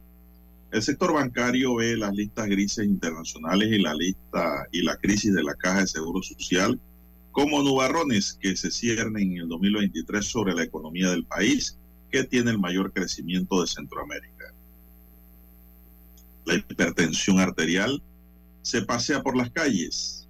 Caja de Seguro Social pide tomar medidas preventivas también tenemos que la selección femenina protagonista del fútbol panameño, la selección fue la protagonista del fútbol este año al mantener vivo el sueño mundialista. Es un sueño que se perdió ya. Sin electricidad ni solución en Ucrania. Unos 9 millones de ucranianos continúan sin electricidad tras los últimos ataques rusos contra las infraestructuras estratégicas del país, lo que les impide acceder a servicios como la calefacción o el agua potable en medio de un clima invernal. El conflicto cumple 10 meses sin solución a la vista. Hay destrucción por todos lados. Estilos y tendencias que marcarán pautas en el vestir del próximo año.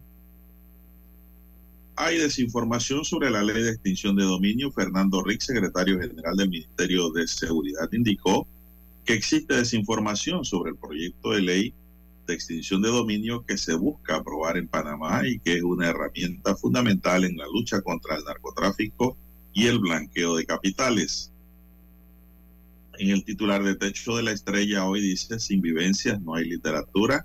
Dice María Feli Domínguez, la escritora panameña, relata un poco sus vivencias desde la niñez y de sus estudiantes y de cómo esas historias se convierten en parte de una obra literaria. Amigos y amigas, estos son los titulares del diario La Estrella para mí. Concluimos así con la lectura correspondiente a la fecha. Hasta aquí, escuchando el periódico. Las noticias de primera plana, impresas en tinta sobre papel.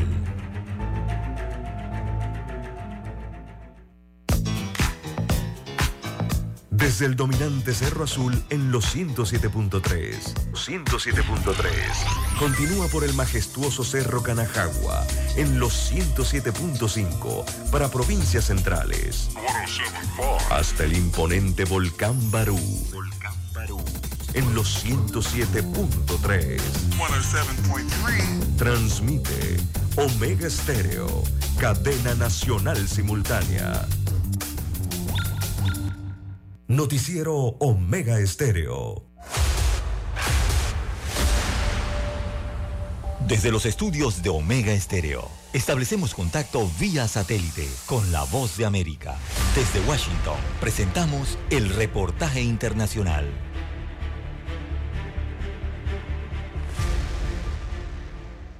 Una misión de la Comisión Interamericana de Derechos Humanos volverá a Perú en enero para terminar su evaluación sobre la situación del país tras la convulsión desatada luego de la destitución del presidente Pedro Castillo, que dejó 27 muertos y cientos de heridos.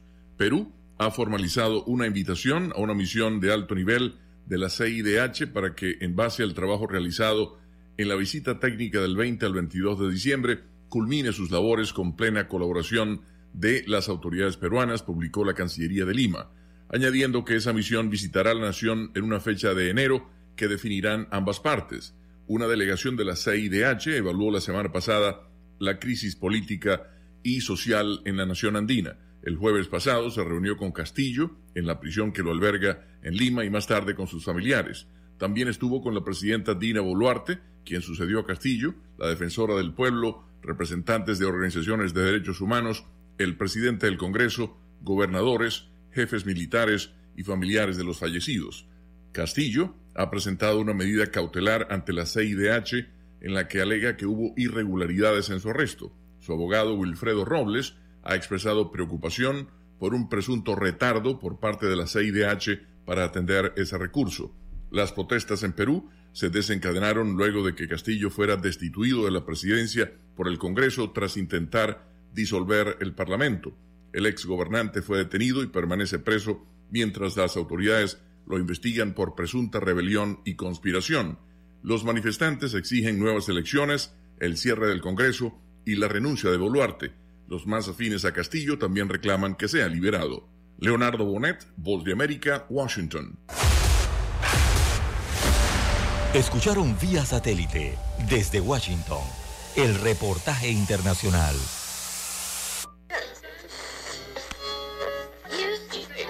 Cuando nadie creía en el FM estéreo. Esta es la nueva generación en radio.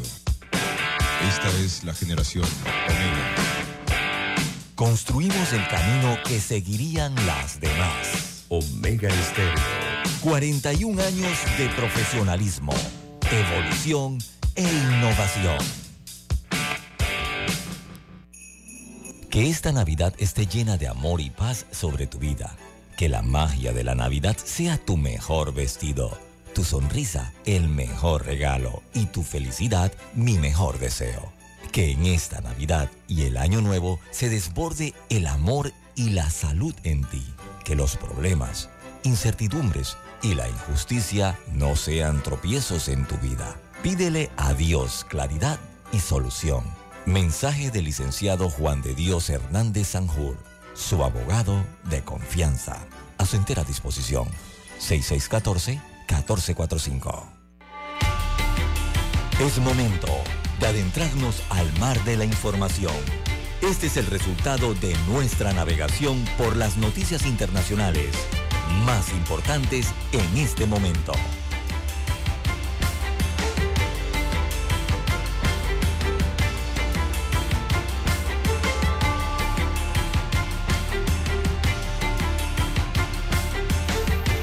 Bien, continuamos, señoras y señores. Don César, ¿qué está ocurriendo por el mundo?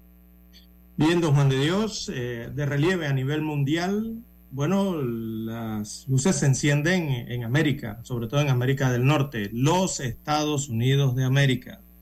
Bueno, en este país, la Corte Suprema de los Estados Unidos de América ordenó mantener norma sanitaria que permite la expulsión inmediata de migrantes. Así que, don Juan de Dios, cuando usted le habla, escucha de la norma sanitaria que permite la expulsión de eh, migrantes o inmigrantes, eh, estamos hablando de la, del título 42. Quizás ahora sí las, las personas relacionen lo que va, está ocurriendo en estos momentos en los Estados Unidos de América con el denominado título 42. Así que la Corte Suprema de los Estados Unidos de América ordenó este martes al gobierno del presidente Joe Biden mantener en vigor de forma cautelar el título 42, la norma sanitaria que permite la expulsión inmediata de migrantes eh, en la frontera o inmigrantes o como usted lo quiera denominar. El tribunal, en una decisión tomada con el voto a favor de cinco jueces frente a cuatro en contra, eh, accedió así a la petición de fiscales de 19 estados de los Estados Unidos de América de congelar la suspensión del título 42 mientras se dirime en los tribunales el futuro de esta norma. Así que el alto tribunal escuchará el próximo febrero del 2023 los argumentos de estos estados y el gobierno federal.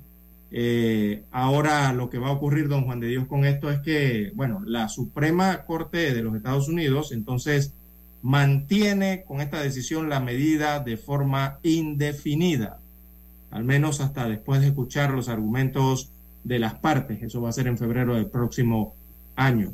Eh, que han alegado los fiscales de los Estados Unidos que han solicitado esto eh, prácticamente de forma masiva, eh, tantos los fiscales de 19 estados, incluyendo los de Texas, por ahí es por donde entran la mayoría de los ilegales, eh, fueron los que provocaron que el Supremo tuviera que pronunciarse.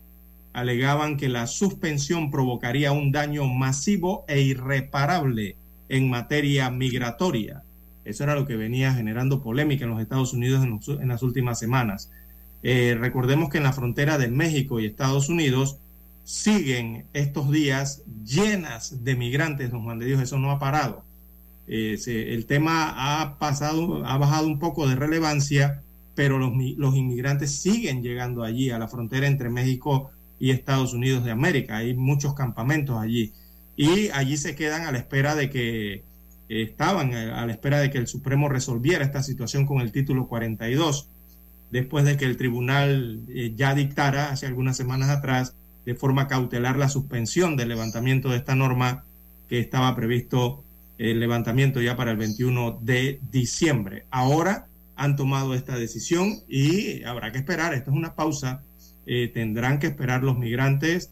Eh, recordemos que mediante estas normas eh, la ley, el título 42, eh, expulsaron a casi 3 millones, ya yo creo que están rodando los 3 millones de migrantes que fueron expulsados con ese título 42 o esa norma sanitaria, como también se le llaman, eh, expulsaron a miles y miles de inmigrantes hacia México o hacia sus países de origen, ¿no? y esto había provocado también una nueva ola de inmigrantes en la frontera. Eh, lo que estaba ocurriendo, don Juan de Dios, es que con la suspensión de eso, la afluencia de migrantes eh, se mantuvo y iba en tendencia a aumento. Y ahora, entonces, eh, bueno, se congela esta situación y tendremos que esperar hasta febrero para una decisión definitiva. Por lo tanto, bueno, se estarán aplicando las normas regulares de inmigración en la frontera entre Estados Unidos y México. Bien, son las 6:52 minutos. Al menos 56 personas han muerto como consecuencia de la tormenta invernal que azotó Estados Unidos durante el fin de semana de Navidad, 31 de ellas en el condado neoyorquino de Erie. Buffalo en Nueva York fue sepultada por hasta 128 centímetros de nieve y azotada por fuertes ventiscas que hicieron que la conducción quedara cegada, es decir, las vías todas estaban inundadas, nieve por todos lados, hielo. La tormenta ártica también ha afectado a los viajes de vacaciones con 3.000 vuelos cancelados ya dentro hacia o fuera de Estados Unidos. Hasta el día martes, de esas cancelaciones, unas 2.500 son operadas por Southwest, cuyo jefe sindical de pilotos culpó este martes de los viajes cancelados a la tormenta y a la anticuada infraestructura informática del software de programas o programación horarias. Así que la situación sigue, los cortes de energía ahora superan los 150 mil en la costa oeste debido a que una fuerte tormenta afecta gran parte de esa región. Aquí están los estados con la mayor cantidad de clientes sin electricidad. Oregon con más de 114 mil. El estado de Washington con más de 34 mil clientes. California con más de 14 mil.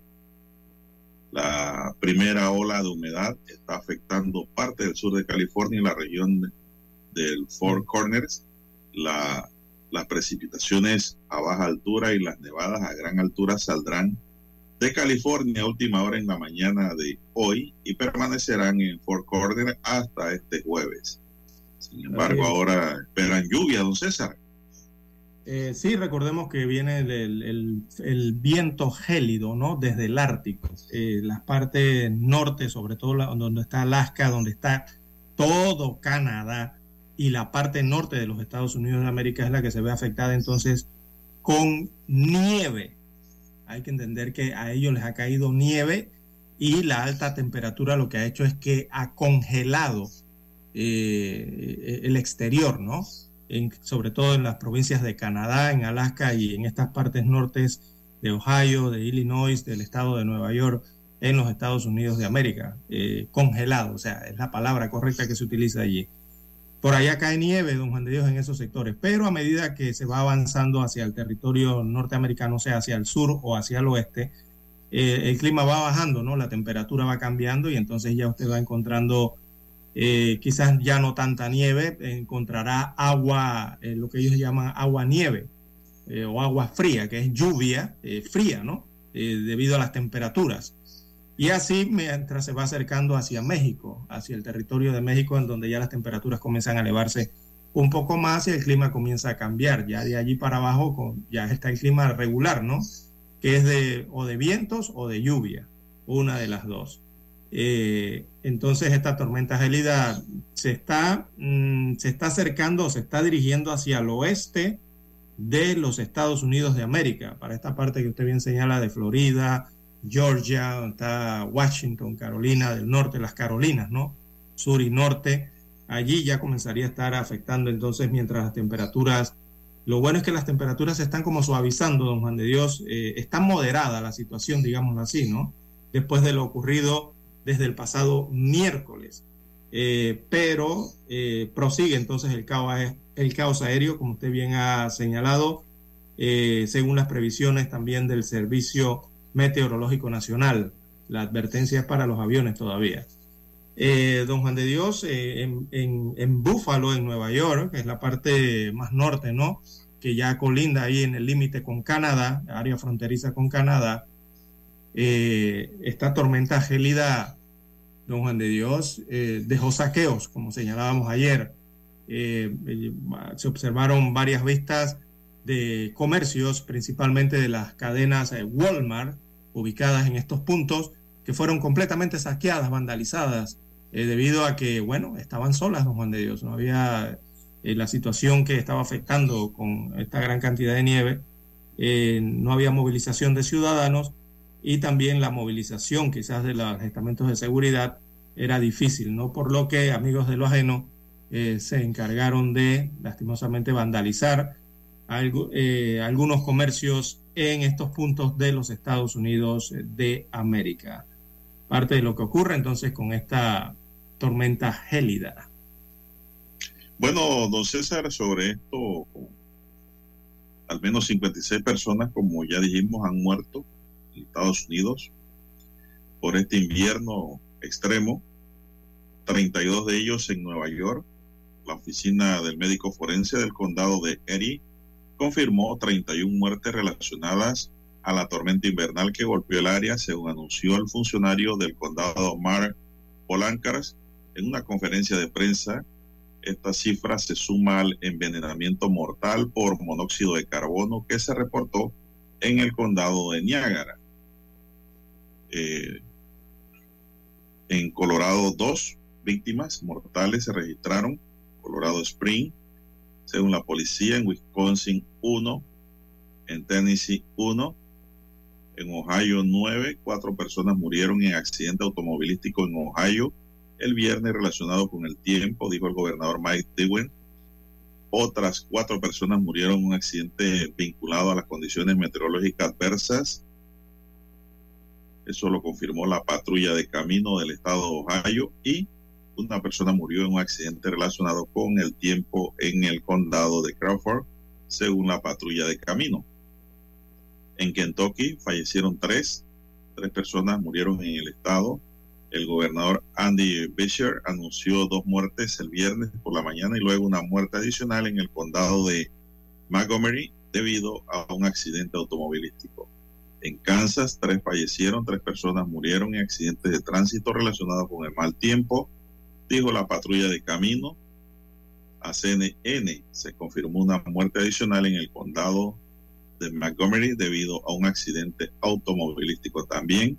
En Missouri murió uno, una persona murió después de que su caravana se saliera de la carreta helada y cayera en un arroyo congelado, dijeron los socorristas. En Vermont murió uno, una mujer en Castletron murió después de que un árbol cayera sobre su residencia, según el jefe de policía del departamento de Castletron, Peter Mantelo. En New Hampshire, uno murió, un excursionista fue alcanzado y encontrado muerto en Francia, en Franconia, la mañana de Navidad, dijo el teniente James Nealon, portavoz del Departamento de y Pesca de Nueva York. Y en Carolina del Sur fallecieron dos, un hombre de 91 años que intentó arreglar una tubería de agua dañada fuera de su casa el día de Navidad. Fue encontrado muerto, congelado, y otro hombre no identificado murió en la víspera de Navidad debido a la falta de energía en su casa, informó la oficina del forense del condado de Anderson, es decir, se congeló. Amigos y amigas, vamos a una pausa para regresar con más del plano nacional.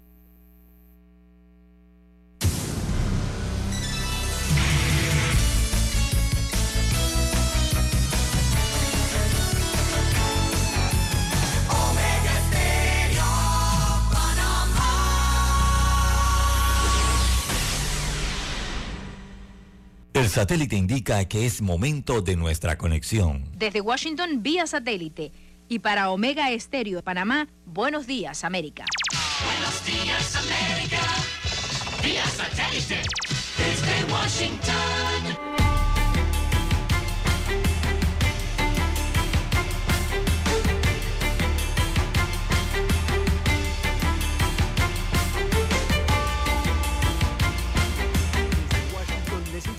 Héctor Contreras. Se intensifican los enfrentamientos entre Kiev y Moscú en el este de Ucrania, mientras que un posible acuerdo de paz parece alejarse a pesar de una posible mediación de las Naciones Unidas. Jacopo Lucy presenta el siguiente reporte. El gobierno ucraniano ha hecho un llamado al diálogo en medio del conflicto. La iniciativa tendría lugar en febrero, cuando se cumple un año de la guerra. El mediador sería el propio secretario general de la ONU, Antonio Guterres. Pero la propuesta ucraniana tiene una condición, que Rusia solo haga parte de la mesa si su gobierno es procesado por crímenes de guerra en un tribunal internacional. No permitir que Rusia manipule el tema de la paz porque regularmente dicen que están listos para negociar, lo cual no es cierto porque todo lo que hacen en el campo de batalla prueba lo contrario. No están buscando la paz. Jacopo Luzzi, Voz de América. Y seguimos informando desde La Voz de América. Honduras prevé cerrar el año con un récord de dinero recibido en remesas. La mayoría de los envíos provienen de migrantes hondureños que viven en Estados Unidos. Óscar Ortiz presenta el siguiente informe. El Banco Central de Honduras reveló que al cierre del año el país recibió unos 8 mil millones de dólares provenientes en remesas entre enero y finales de noviembre del presente año lo que representa un aumento superior al 18% si se compara con el mismo lapso en 2021. Las remesas recibidas durante los últimos 12 meses superan el total de dinero recibido el año pasado en unos 7 mil millones de dólares, por lo que este 2023 avisoran será un récord. Para el sociólogo Filadelfo Martínez, las remesas son una evidencia de la carencia de una economía sólida que permita a los hondureños desarrollarse. Oscar Ortiz, Voz de América. Honduras. Por otra parte, Colombia se convierte en uno de los destinos preferidos para los turistas en Latinoamérica. Colombia se ha convertido en un gran atractivo turístico. Según las empresas privadas de viajes, el país es uno de los destinos predilectos para visitar en temporada de vacaciones. La importancia de Colombia como destino turístico se debe a múltiples factores, entre los que se destaca la gran oferta de destinos con que cuenta el país y que se adecuan a las necesidades y presupuestos de todo tipo de viajeros. Jair Díaz, Voz de América, Bogotá.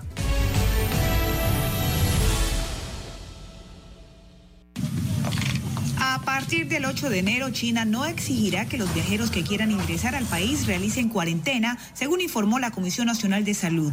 Otro de los pasos importantes hacia la relajación de las estrictas restricciones de cero COVID. Ya no admitiremos medidas de cuarentena para el control de enfermedades infecciosas para viajeros o cargas entrantes. Admitiremos a pacientes infectados con COVID-19 de acuerdo con la clasificación y el nivel de infección y ajustaremos las políticas médicas en tiempo real. La política para llevar a cabo las pruebas de PCR se basarán en la voluntad de los viajeros. Los cambios han sido recibidos con beneplácito en el país luego de que las estrictas restricciones y el golpe a la economía china generaran recientemente en las calles la mayor muestra de descontento público hacia el presidente Xi Jinping. Cuando vi las noticias estaba a favor porque ahora los estudiantes del extranjero pueden volver a casa más rápido con sus familias. Cuando se anunció sentí que la epidemia finalmente había terminado. Los planes de viaje que hice hace tres años finalmente pueden convertirse en realidad. El manejo del COVID-19 pasará de categoría A a B menos estricta, según el gobierno chino, con medidas de prevención científicas y apropiadas que no afecten ni el intercambio de personas ni la economía global.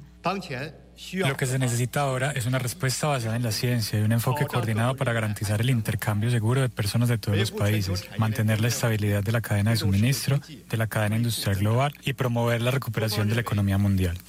Beijing y Shanghái, que experimentan gélidas temperaturas, ya registran escasez de medicamentos para la gripe y un desborde en la demanda de hornos crematorios, ambos provocados por el aumento súbito de casos de COVID-19.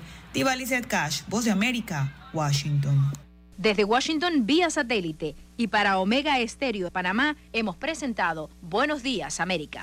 Buenos días, América. Vía satélite. Desde Washington. Omega Estéreo, cadena nacional. Que esta Navidad esté llena de amor y paz sobre tu vida. Que la magia de la Navidad sea tu mejor vestido, tu sonrisa el mejor regalo y tu felicidad mi mejor deseo. Que en esta Navidad y el Año Nuevo se desborde el amor y la salud en ti. Que los problemas, incertidumbres y la injusticia no sean tropiezos en tu vida. Pídele a Dios claridad y solución. Mensaje del licenciado Juan de Dios Hernández Sanjur, su abogado de confianza. A su entera disposición. 6614-1445.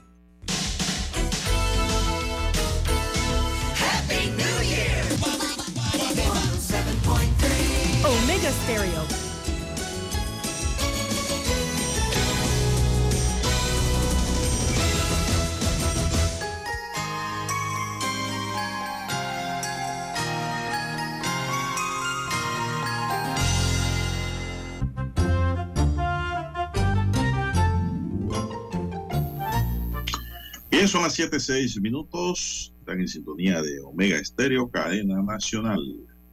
Bueno, don César, el problema de la basura, como usted comentaba aquí fuera de micrófonos, Oiga, sí, que sigue afectando la ciudad capital, don César. pasa otro No año, don Juan de Dios. Tanta basura, don César. ¿Cómo están San los Miguel. pataconcitos? ah? Y no San simplemente en, en la capital, eh, para el interior de la República hay algunas provincias que se están dejando, don Juan de Dios. Oiga, tienen que disponer mejor la basura. Eh, sabemos que para el mes de diciembre siempre se genera mayor cantidad de desechos, eh, se incrementa el consumo, evidentemente, ¿no? Y se genera más desecho, más basura.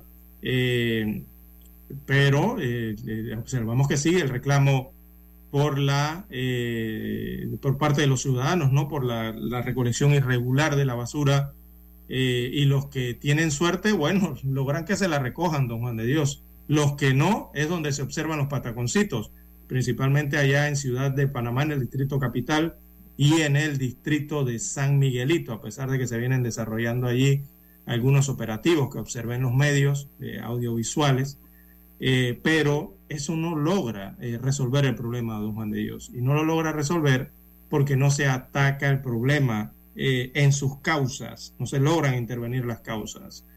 Y bueno, lastimosamente por allí vemos entonces a políticos tratando de sacar réditos, ¿no? De lo que debe ser una responsabilidad eh, de los cargos electos cuando están sobre todo en los municipios y también en el Bueno. Ejecutivo, donde está la autoridad de aseo urbano y domiciliario. Don Juan de Dios, pasa otro año más. Eh, usted, no, usted no se ha dado cuenta que es la misma película, como decimos en Panamá, es la misma cinta, ¿verdad? Año tras año. Cada diciembre ocurre exactamente lo mismo. Escuchamos exactamente las mismas declaraciones y vemos exactamente los mismos operativos que a veces caen ya en politiquería eh, por parte de las autoridades donde en estos distritos donde más se generan desechos eh, sólidos.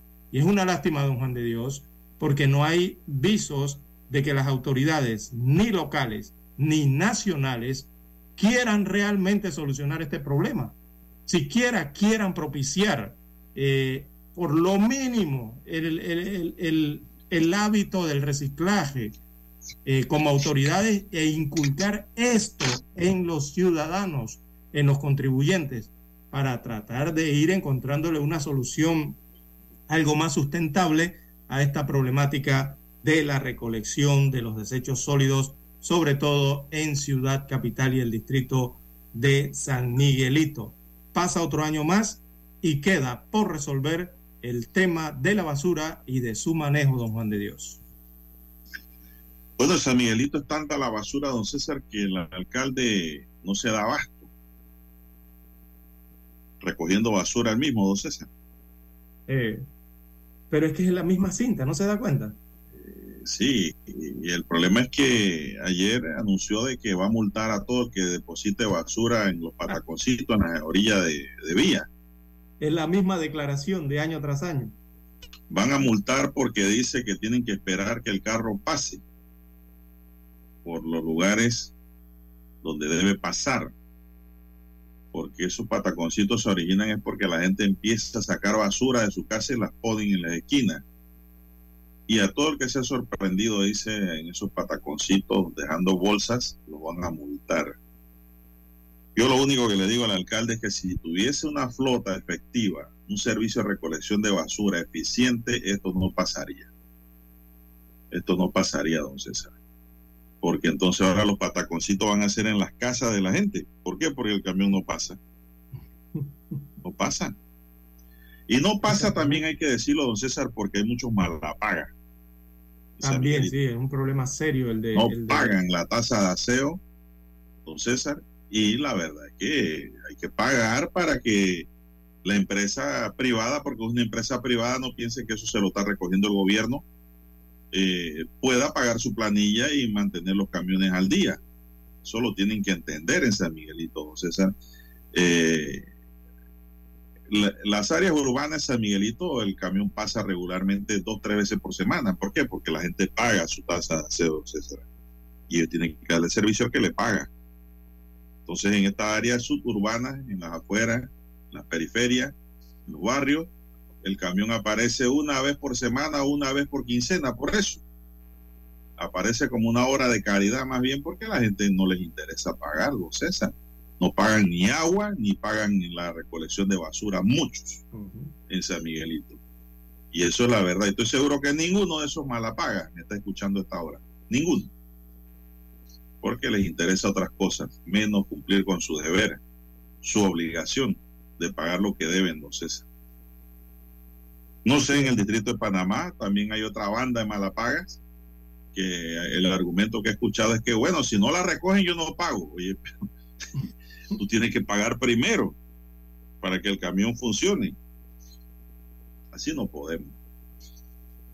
La misma gente responsable de esto, entonces, porque no pagan los servicios de recolección de basura como debe Sí, ser. Exactamente. Escuchaba también al director eh, que fue designado, pero no ha sido ratificado aún, ¿no? Por la Asamblea Nacional, tengo entendido, el, nuevo director de aseo.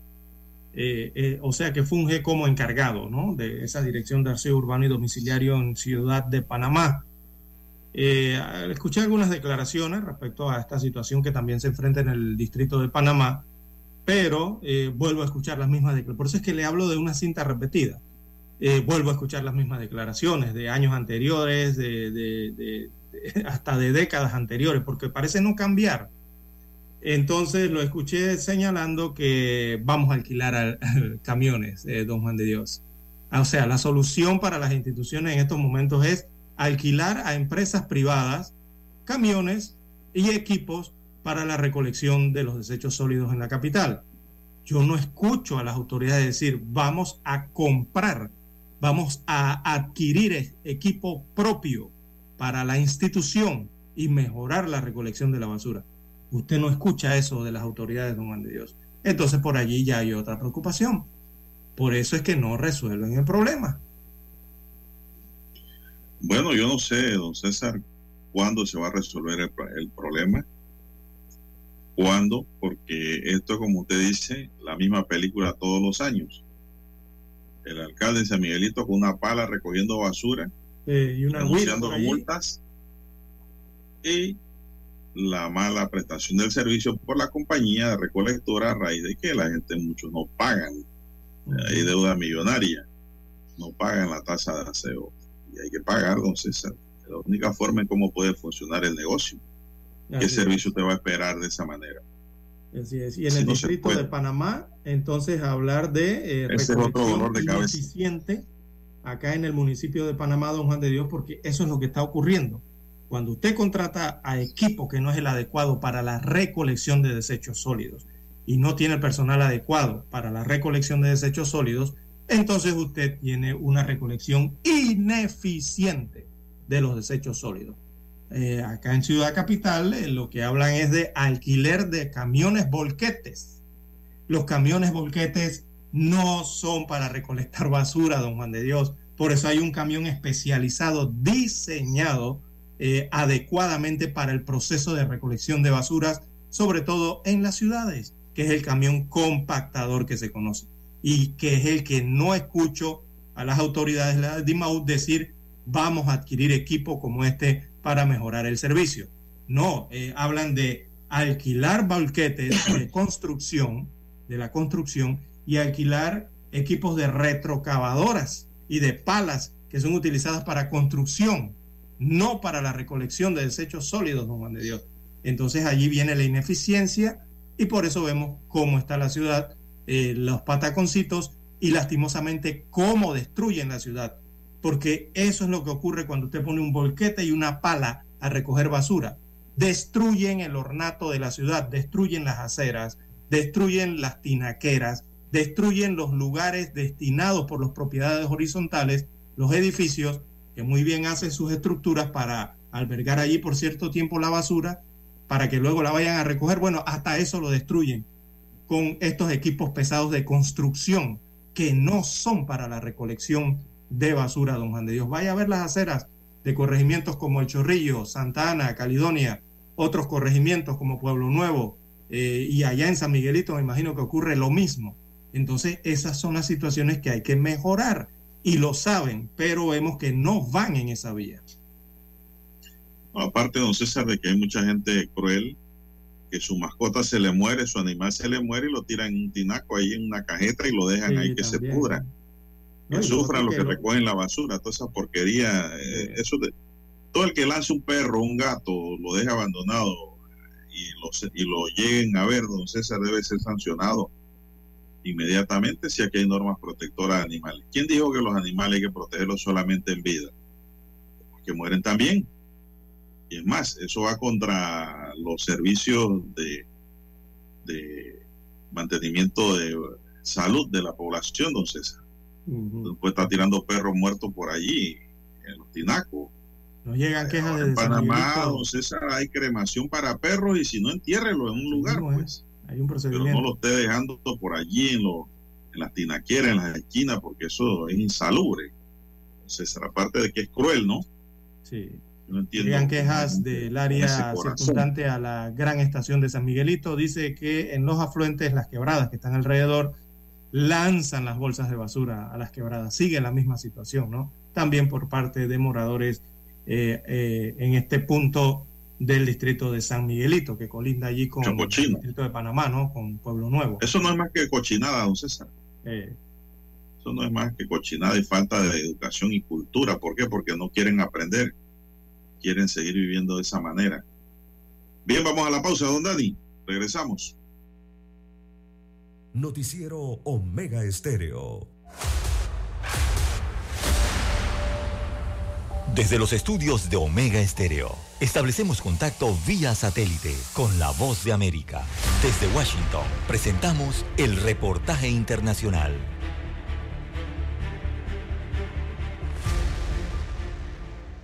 Llegan con lo que tienen puesto. Dicen que les quitan todo en la frontera. Para muchos migrantes como esta pareja de hermanos colombianos, este es su primer invierno y nunca se habían enfrentado a temperaturas tan frías. y mi salida es tarde, 12, 1 a la mañana y, y venía con ese frío tenaz, te digo. Demasiado frío, las manos se me querían reventar. Entonces, bueno, me tocó, me tocó sufrir. Mientras otros se arriesgan a la intemperie en trabajos informales que dependen de la generosidad de la gente, solo para descubrir que nada los mantiene calientes. Uno de ellos, Valentín, reparte comidas en bicicleta. Está demasiado frío y lamentablemente que las personas también no nos ayudan en esto porque dan poca, dan poca propina, dan dos, un dólar, tres dólares. Usted debería colaborar porque esto es un trabajo esencial para la gente que no quiere sufrir en la calle. Las organizaciones caritativas dependen de donaciones para ayudar con la vestimenta para el invierno a los recién llegados, pero los abrigos resistentes a estas temperaturas son escasos y muchos migrantes ya están enfermos. y generando de, de otros tipos de enfermedades también. El flu también ha sido realmente algo muy impactante en nuestra comunidad. Creo que de cada 10 eh, personas que hablo de los albergues, de los hoteles, de los shelters, hay 7 que están enfermos. Eh, los niños realmente muy desabrigados.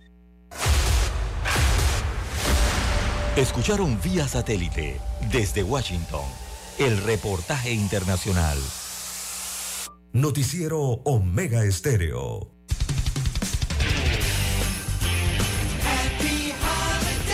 Omega Stereo.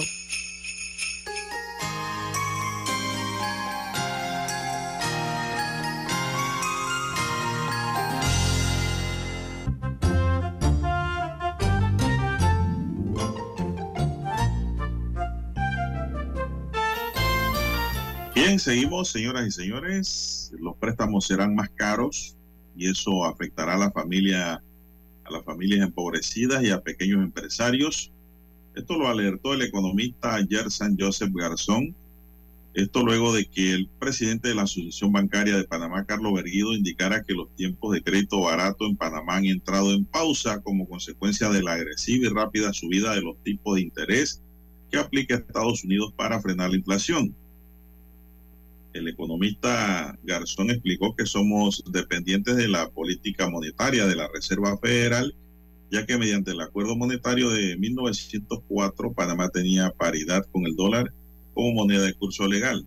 Hemos sido beneficiados de acuerdo eh, al de Bretton Woods para quien, cuando y las cosas se ponen difícil, como ahora, para perjuicio el gobierno va a utilizar la política fiscal de aumentar los impuestos, pero en realidad debiera controlar la evasión fiscal y la elusión de los grandes empresarios porque los asalariados tenemos retención de la renta en el salario, expresó. Y es que Berguido en una entrevista con la agencia EFE hizo énfasis en que definitivamente los tiempos del crédito barato ahora mismo están en pausa. Yo no diría que se acabaron, pero ahora mismo están en pausa. Van a tener los compradores que pagar tasas más altas para comprar una casa, para financiar un carro, para financiar la empresa, argumentó al advertir que se da por descontado que va a haber un aumento de tasas en el 2023 en Panamá. Bueno, César, ya usted sabe la consecuencia de eso, ¿no? Sí, aumentan los intereses. No, no, no, no, no. Eso no es eso. La consecuencia de eso es que nos va a subir el costo de la vida. Sí, claro, de todo, ¿no? Los intereses de, de los... Eso es la consecuencia real que golpea a la población. Sí, porque se financia la economía. Porque si alguien adquiere un préstamo para fortalecer un renglón de una empresa X, lo que produzca esa empresa X va a salir a un precio distinto, don César, a un costo distinto para un precio distinto. Y lógicamente que eso es para arriba. Nunca he escuchado que va para abajo. Sí, eh, aquí siempre vemos que cuando los Estados Unidos habla de aumento de tasas eh, en porcentajes menores o porcentajes importantes, eh, inmediatamente salta ¿no? la luz roja en Panamá y, y inmediatamente se aumentan acá también. Pero cuando viene el periodo en que dice la FED o, la, o los Estados Unidos dicen, bueno, vamos a comenzar a bajar las tasas que aumentamos, don Juan de Dios, entonces allí sí no vemos esa tendencia ni cambio brusco al descenso Ah, no, para en Panamá. Se quedan Se calladitos. quedan como congeladas allí, ¿no? Así mismo es. Bien, son las 7.24 minutos, don César, y el gobierno oficializó los carnavales del 2023. y asignó una partida de 2.250.000 dólares para su organización en la ciudad de Panamá y el resto del país. Los carnavales se celebrarán, dice la nota, del 18 al 21 de febrero. Del monto asignado, 1.550.000 dólares serán para la fiesta capitalina y 700.000 para diversos lugares del resto del país. Serán los primeros carnavales que se celebran en Panamá tras la pandemia de COVID-19. Las organizaciones deben presentar 60 días después un informe de los gastos realizados con los fondos públicos que forman parte del presupuesto asignado a la Autoridad de Turismo de Panamá, entidad que está a cargo de la realización del carnaval de la ciudad capital, don César. Así que hay un Bueno, millón y año, medio ¿no? para la capital, don César. Como cada año, prácticamente 2 millones, 2.2, por ahí oscila más o menos el presupuesto eh, anual que se destina a los carnavales. En Panamá, eh, bueno, eh, la- es la, el punto del país en donde el Estado realmente financia el carnaval, porque el resto del país, don Juan de Dios, a pesar de algún tipo de contribución, eh, básicamente el carnaval se organiza en el interior de la República a través de la empresa privada y de las autoridades locales, eh, ¿verdad? Son las que Sí, las juntas de carnaval de prácticamente cada llevan localidad. esto, ¿no? La empresa privada básicamente es la que financia el carnaval interiorano. Eh, así que bueno, prepárese usted, don Juan de Dios va a tener carnaval allá, Culecos, allá lo más probable en la cinta costera. Si es que no han designado otro lugar, serán en la cinta costera, ¿no? No han dicho. Yo no veo nada de eso, don César. en el lugar donde menos usted debe buscar para encontrarme es en Culecos. Estoy retirado ya. bueno, así será la Ya eso fiesta. todo tiene su momento, don César. Tendrá la fiesta en que lo hagan Ciudad los muchachos. Capital. Bien, don Juan de Dios, eh, Se nos acabó el tiempo. 7, minutos de la mañana. Bueno, recibimos notificaciones. eh, un estimado oyente dice que nos escucha desde Felixstowe, en Inglaterra. Dice, gracias a la aplicación, al apps de Omega Stereo. Envía felicidades para el día. Este Es un oyente eh, en Felixstowe, esto queda al sureste de Inglaterra, del Reino Unido en este caso, ¿no? Así que por ahí anda en esta ciudad que es una ciudad eh, costera, ¿verdad? Eh, Hay muchos puertos allí en Felixstowe. Así Bien. que